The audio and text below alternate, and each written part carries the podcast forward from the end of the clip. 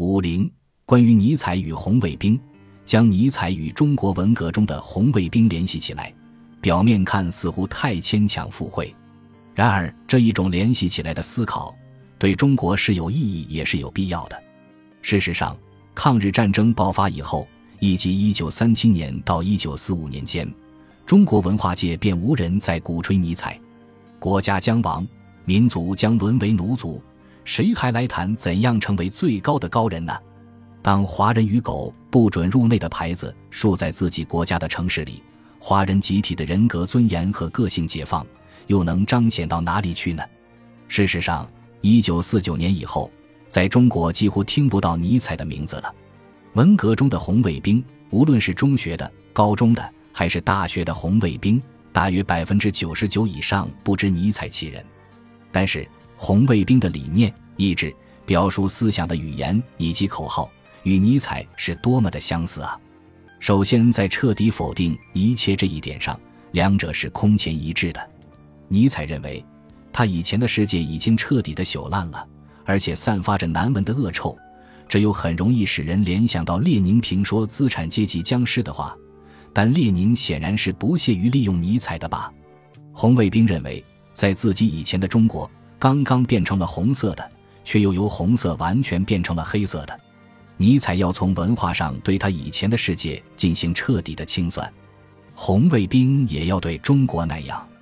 尼采蔑视他以前的一概道德标准、文化遗产和价值判断的原则，红卫兵亦如此。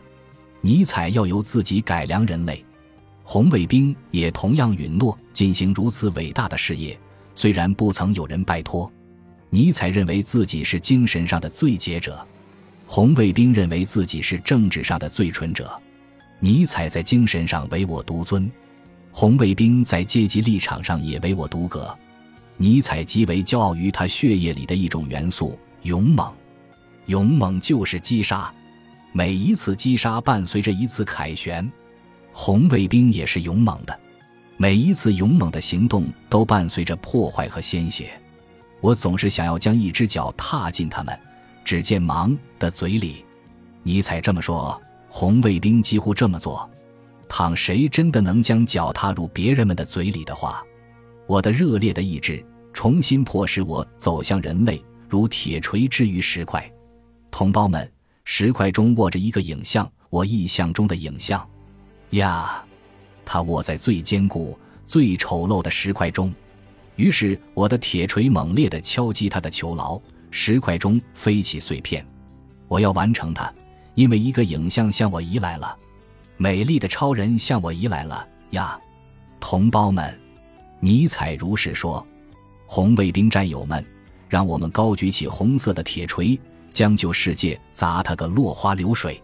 让我们砸出的火星汇成一片片新世界的曙光，让我们彻底砸烂旧世界，砸出一个红彤彤的新世界。红卫兵在文革中每阵必作如此大呼。尼采强烈反对说教，但是他一再说教师人要不断的超越自我。他所受的方法是自我刷洗。红卫兵超越自我之方法是灵魂深处爆发革命狠斗私自一闪念。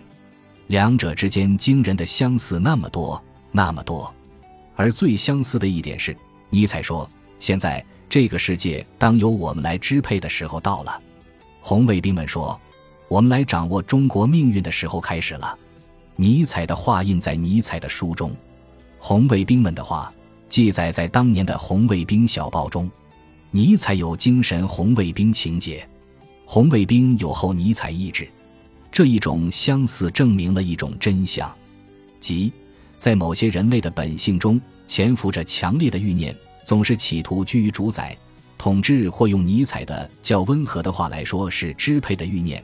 它有时体现为反抗压迫的行动，有时驱使着的仅仅是取而代之的野心。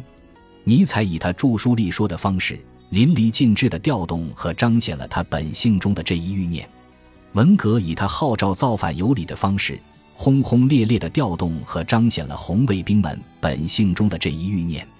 用尼采一篇文章的标题来说，即“人性的太人性的知真相”，尼采哲学的一种真相。